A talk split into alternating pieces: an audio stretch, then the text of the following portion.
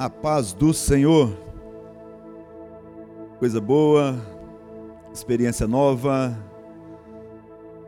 Agora você assistindo o culto, adorando a Deus, no conforto da sua casa, aonde quer que você esteja, com o seu celular, com o seu notebook, com a sua televisão. O importante é que você esteja aí, adorando a Deus nesse dia maravilhoso. Queridos, nós Queremos ministrar uma mensagem nessa noite, no Salmo 121. O texto da palavra do Senhor diz assim: Eleva os olhos para os montes, de onde me virá o socorro? O meu socorro vem do Senhor que fez os céus e a terra. Não deixará vacilar o teu pé, aquele que te guarda, não tosquenejará. Eis que não tosquenejará, nem dormirá o guarda de Israel. O Senhor é quem te guarda o Senhor é a tua sombra, é a tua direita. O sol não te molestará de dia, nem a lua de noite. O Senhor te guardará de todo mal, ele guardará a tua alma.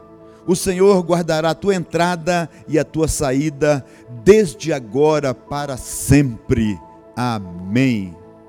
Queridos, nós estamos vivendo dias de crise. E eu quero falar justamente sobre isso nesse, nesse dia eu quero falar sobre em tempos de crise.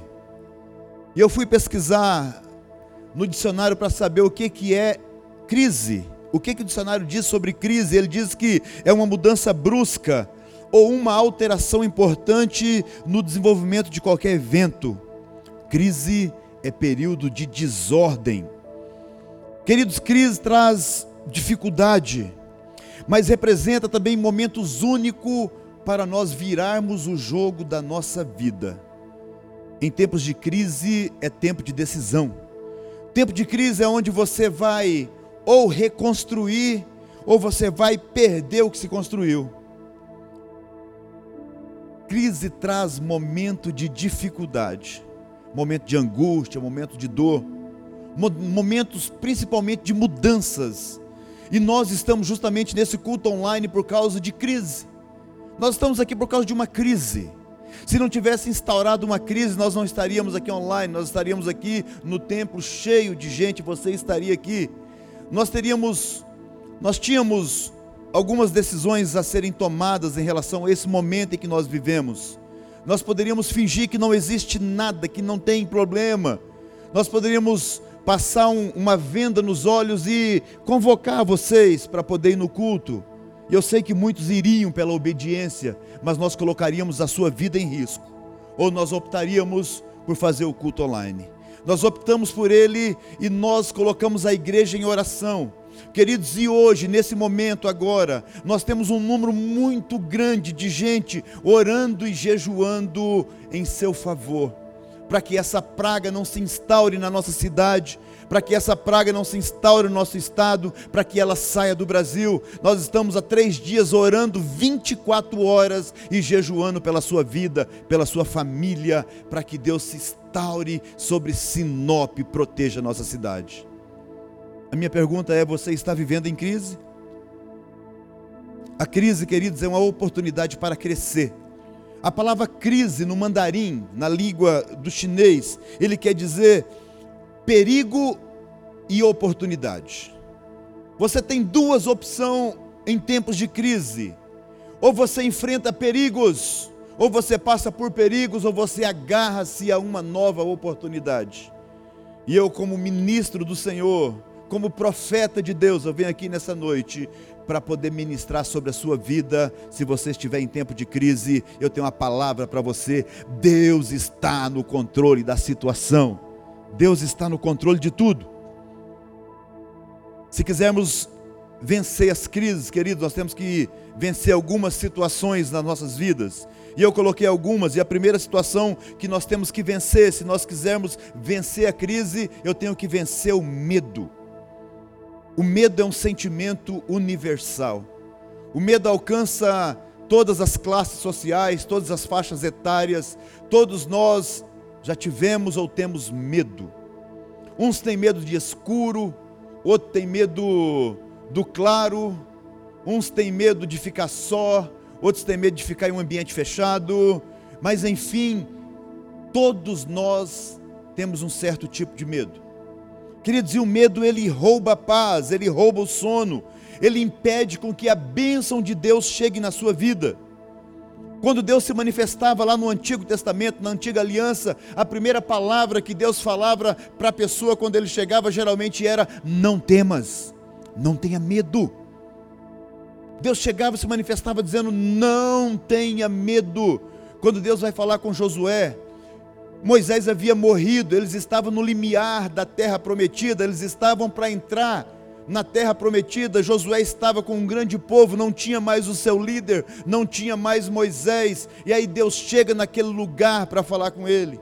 Não tinha mais deserto, não tinha mais águas amargas, não tinha mais nada, eles tinham passado pelas dificuldades. Aí Deus chega para Josué e diz: Josué, ser forte e corajoso, não tenha medo assim como eu fui com Moisés, assim eu vou ser com você. Só não tenha medo. Que tipo de medo você está enfrentando nesse momento?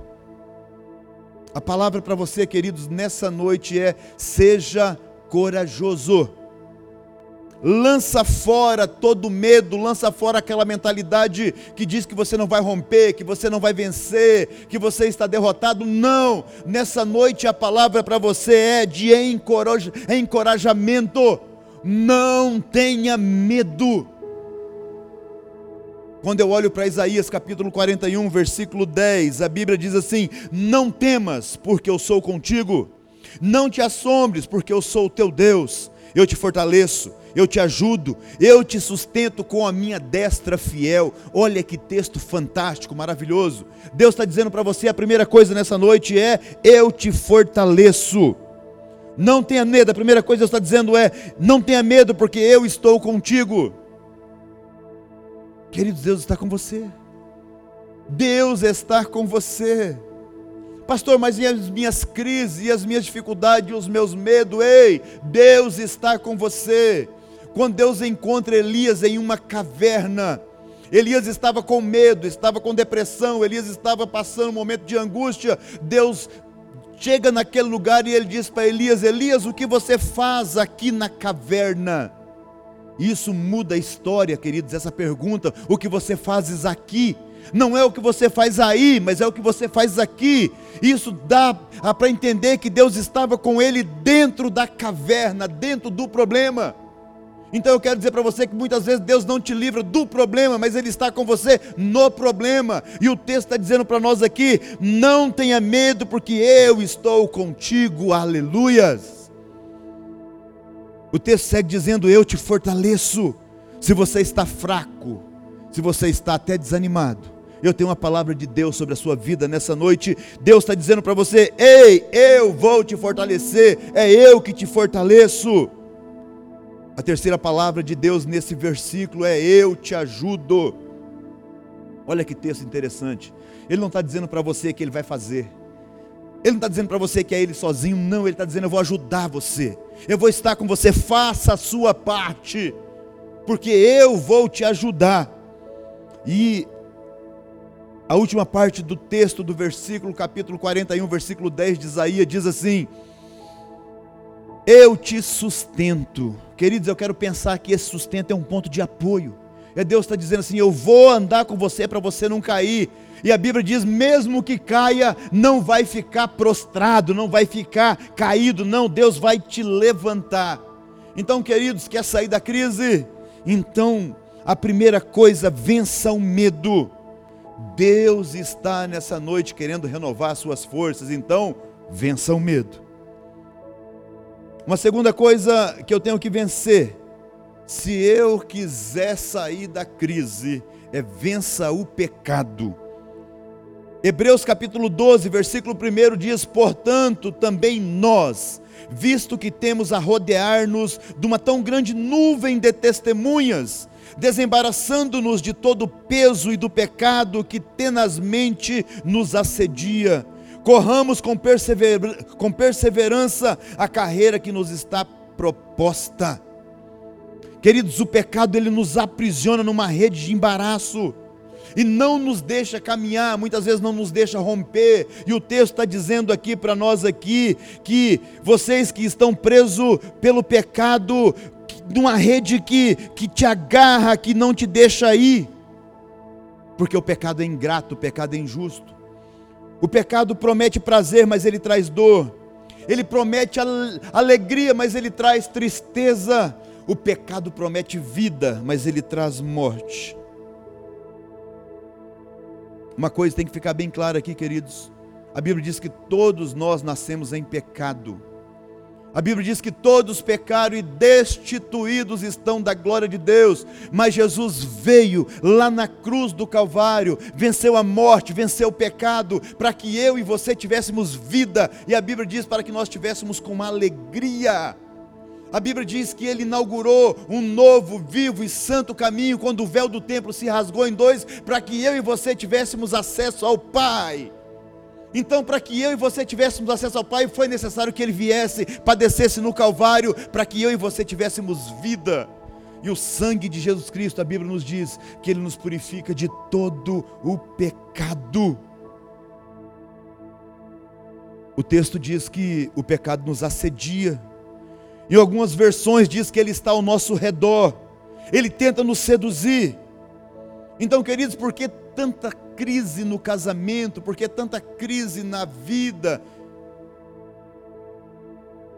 De muitos casos que eu atendo, querido, as crises elas são, infelizmente, culpa do pecado.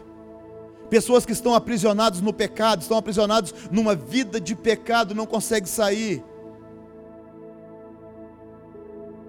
Mas nessa noite, a palavra para você é: quer vencer a crise? vença o pecado, vença os vícios, vença a pornografia, vença a mentira. Se liberta, querido, se liberta dessa teia que te segura, que não te deixa caminhar, que não te deixa romper, que não te deixa ir para frente.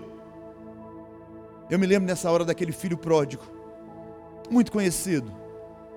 Sai de casa, vive, a Bíblia diz, uma vida dissolutamente, a Bíblia diz uma vida de qualquer jeito mas o dinheiro acaba, os amigos acabam, a crise instaura, a crise chega na vida daquele moço e a Bíblia diz que ele vai, ele vai, ele aparece num chiqueiro, trabalhando com porcos.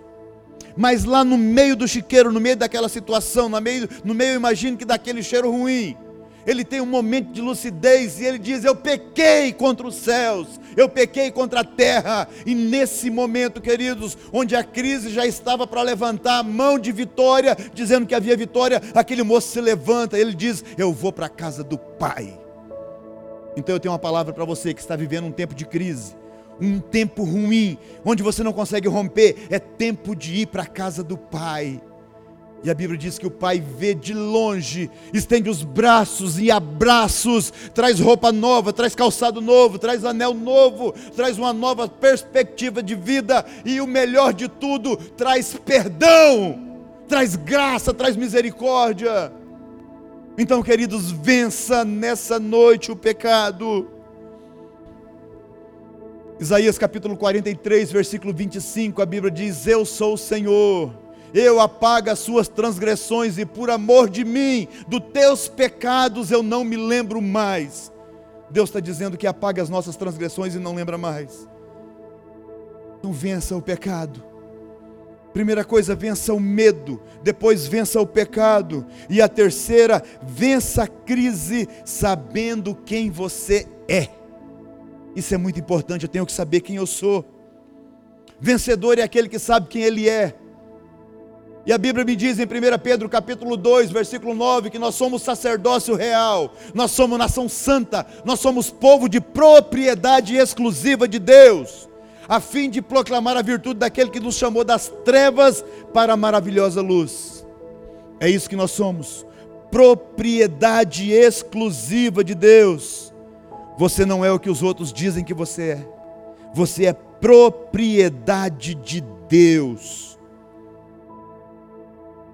Você sabe quem você é?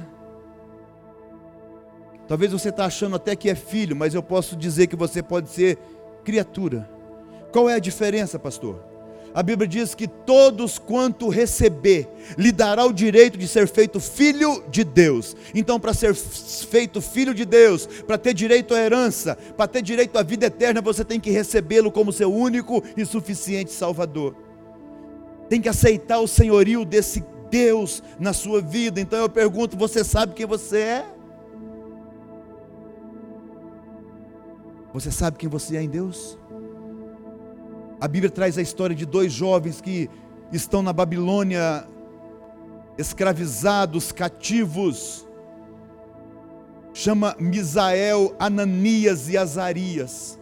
Três jovens que foram, foram trocados os nomes, colocaram Sadraque, Mesaque, Abidnego, mudaram o nome deles lá, queridos, mas não conseguiram mudar a identidade mudaram o nome, mas não mudaram a identidade. A Bíblia diz que sobre um decreto do rei, todos deveriam se curvar diante de uma estátua, se não fizesse, seriam lançados lá numa fornalha de fogo.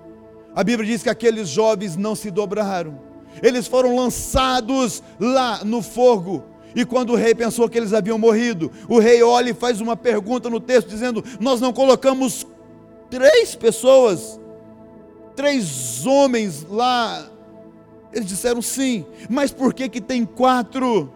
Nós colocamos eles amarrados e agora eles estão andando. E eu gosto da versão espanhola que diz: e eles estão bailando.